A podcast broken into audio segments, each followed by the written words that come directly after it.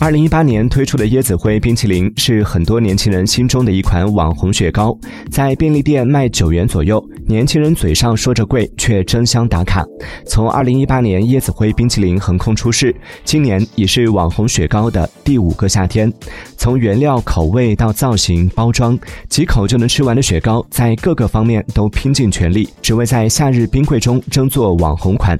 价格基本都在十元以上，甚至卖到二十元也不稀奇。贵。出了网红调性，然而如今年轻人们也逐渐从对网红款的追捧热潮当中趋于冷静，重新选择起了记忆中的经典款。